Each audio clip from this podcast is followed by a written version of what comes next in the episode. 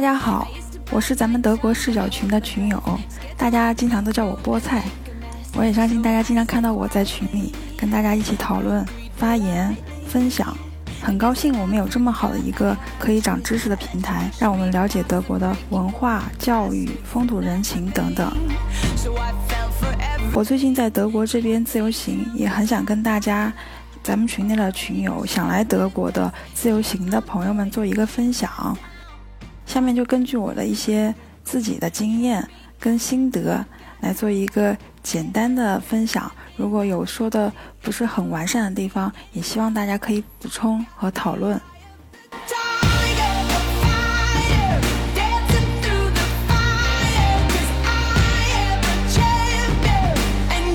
整体来说，咱们德国。乃至荷兰这些国家，到目前来说还是比较安全的。相比于意大利、法国，有很多难民，有很多黑人。咱们在这儿不是歧视黑人，但是确实那边由于有大量的难民跟黑人的涌入，治安变得非常不好，就是偷啊、抢啊这种现象非常普遍，而且都是成团伙作案。所以现在自由行的话，来德国跟荷兰还是相对来说比较安全的，但是也不能说绝对安全。就拿我最近遇到一件事来说，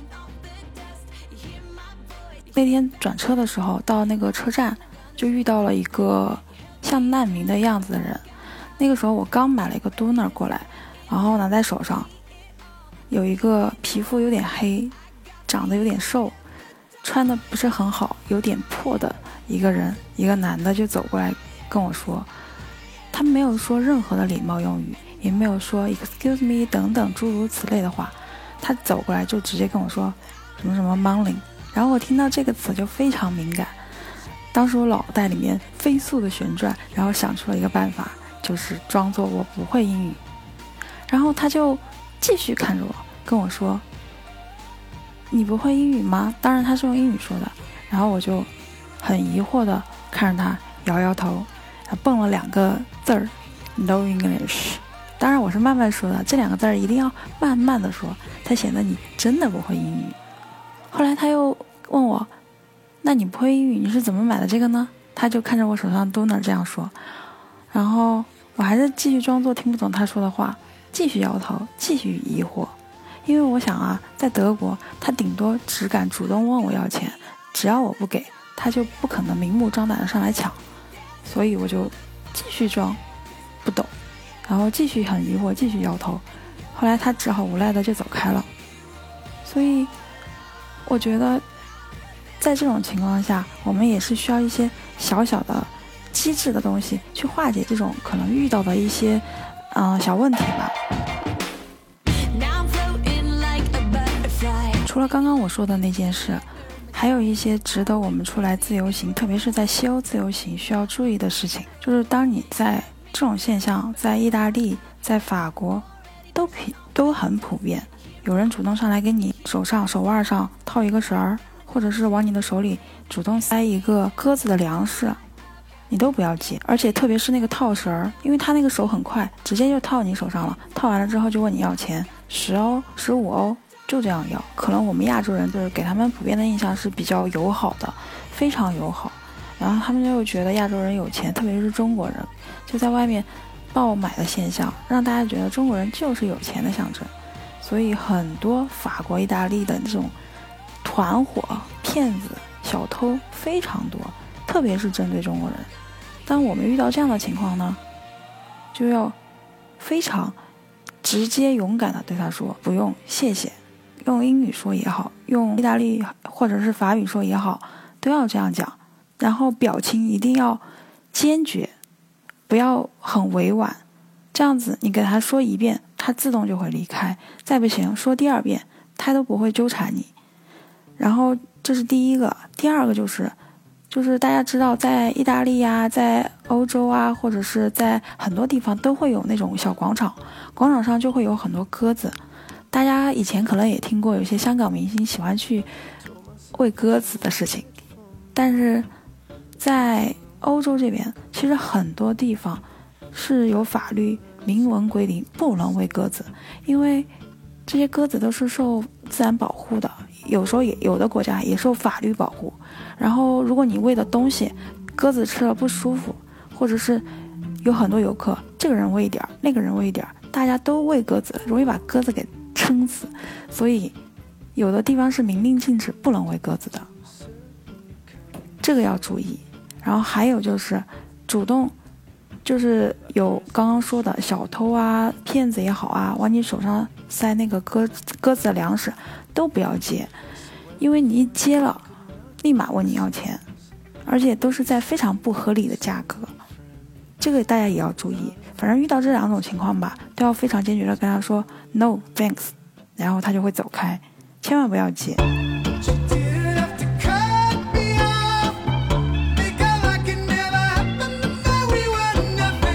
好，下面我来说一下关于自由行需要做的一些准备和攻略。自由行出行之前，当然大家要准备的就是第一签证，第二就是机票、酒店怎么订，第三就是要做的一些功课。首先签证的话，我比较推荐大家找淘宝一些代办机构来代办，毕竟他们有一个专门的材料审核员。这样子的话，你的如果你的准备的材料有不合规的地方，他都会让你重新准备，或者是，呃，在他的指导下，就是达到他的规范要求之后，他才会一起帮你去递签。这样子的话，出签的可能性也比较高，拒签的可能相对也就比较低了。第二就是机票、酒店，机票大家肯定都知道，越早订越便宜，嗯，而且有一些就是比较优惠的网站。例如德国，德国的话就有一个网站叫开元旅游，开心的开，一元两元的元，就比较简单的那个字元，然后开元旅游，经常那上面都会有，呃，那个往返中国跟德国之间非常优惠的机票，常年价格基本上你只要提前订，往返德国，加税之后都在四千块钱左右，反正不太也不太会超过五千。这样是很划算的，而且它有一个非常好的优点，就是它上面的机票基本上都是国航跟汉莎航空两个航空公司的，这两个航空公司对那个安全也是非常有保证的。然后第二个说酒店吧，酒店主要还是去那个国内有个网站叫马蜂窝。马蜂窝上面，你可以看到上面的评价评分，还有在评价里面，你可以知道这个酒店的地理位置、交通是不是方便，还有隔不隔音，然后床垫软不软，就是你你所要想要知道的所有的东西，它基本上上面都有。嗯，最后还要推荐两个网址，就是订酒店的，一个叫 Agoda，一个叫 Booking，这两个网址也不用特意去专门上面去看，因为马蜂窝上面你找酒店的时候，它都会。链接到这两家网站上去，而且这两家网站链接过去之后都是中文的，所以大家也不用担心什么英文呀或者什么其他语言你看不懂，完全不会。然后把酒店跟机票订了之后，基本上你整个行程就定的差不多了。然后再来就是你需要做的一些功课，功课的话我也是推荐到马蜂窝网站上面去找他们的游记，呃是游记不是攻略。对，然后找跟你出行天数差不多、跟你出行人数差不多、跟你预算差不多的，最后整理成你一个你自己跟你自己的计划差不多的一个你自己的模板，然后最好把它打印出来，或者是手写下来，带着，这样你自由行整个流程就没有什么问题了。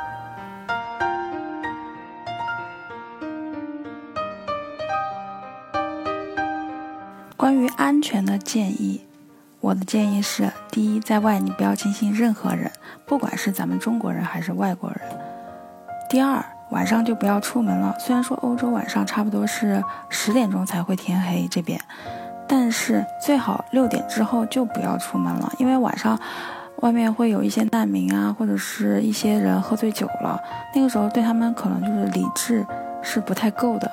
所以晚上就不要出门了。还有一个就是不要去人多的地方，也不要去人太少的地方，因为人多的地方，像火车站呀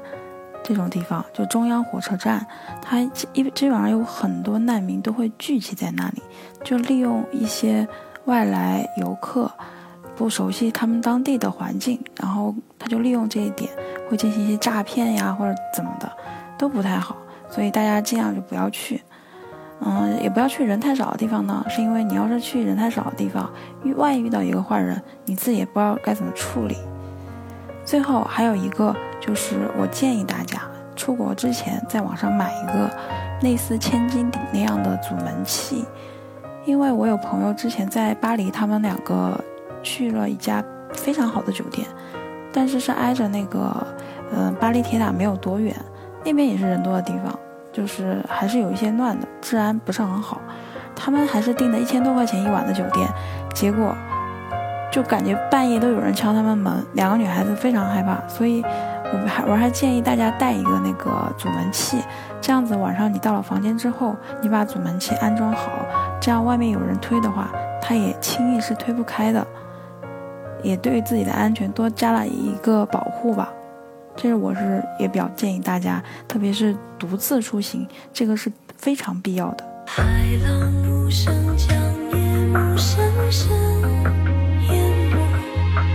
好，非常感谢菠菜的分享，也欢迎更多的听友加入我们的社群，分享你的生活和感悟。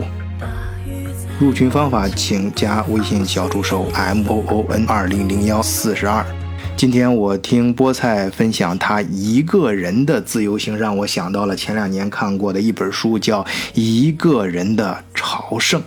啊。这本书讲的是一个叫哈德罗·弗莱的人，他已经六十五岁了，在酿酒厂里干了一辈子啊。临退休的时候感到非常的落寞。他的职业是销售代表，按说应该是非常丰富多彩的生活，接触很多人嘛。可是他的生活。无趣透顶，也没有任何朋友，当然也没有什么敌人呐，就是非常平淡，平淡到他退休的时候啊，公司连欢送会都没有给他开过。哎，他自己生活呢，有的朋友可能问，那他结婚了吗？是不是一个单身狗？从从年轻的，他还真不是真结婚了，但是呢，啊，跟他这个。妻子呢很有隔阂，他的妻子就独自生活在英国的乡间啊，他妻子生活也是非常的平静。于是两人呢，夫妻两人就呃这样子日复一日的平平淡淡的，就越来越疏离。哎，时间就这样一天天过着，突然有一天早上，哎，他收到一封信。这封信呢，一看啊，是自己二十年都没有见面的老朋友奎尼。哎呀，这个奎尼他患了癌症了，写信过来是为了给自己告别。于是啊，在他震惊和悲痛之下，哈德罗很自然的就给对方写了一封回信。他写完信就很自然的想到把它寄出去嘛。这是一封普通的平信啊，丢到邮筒里就可以了啊。于是他就朝有邮筒的方向走。可是他路过一个邮筒的时候，心里面就不知道为什么就不想投，就想继续往前再走走，不忍心把这封信投递到邮筒里，然后再走向下一个邮筒。在这个过程中呢，他由奎尼又想到了自己的人生。就这样，他路过一个又一个邮筒，怎么都不忍心把这封信扔进邮筒。于是他路过一个又一个邮筒，又一个，又一个，怎么也走不出自己内心的犹豫、思念、彷徨和感悟。一个又一个邮筒，就这样，哈德罗揣着一封自己写的信，从英国最西南一路走到了最东北，横跨整个英格兰，八十七天，六百二十七英里，他只凭一个信念：只要他走，老友就会活下去。这是哈德罗千里跋涉的故事。从他脚步迈开的那一刻起，与他六百多英里旅程并行的，是他穿越时光隧道的另一场旅行。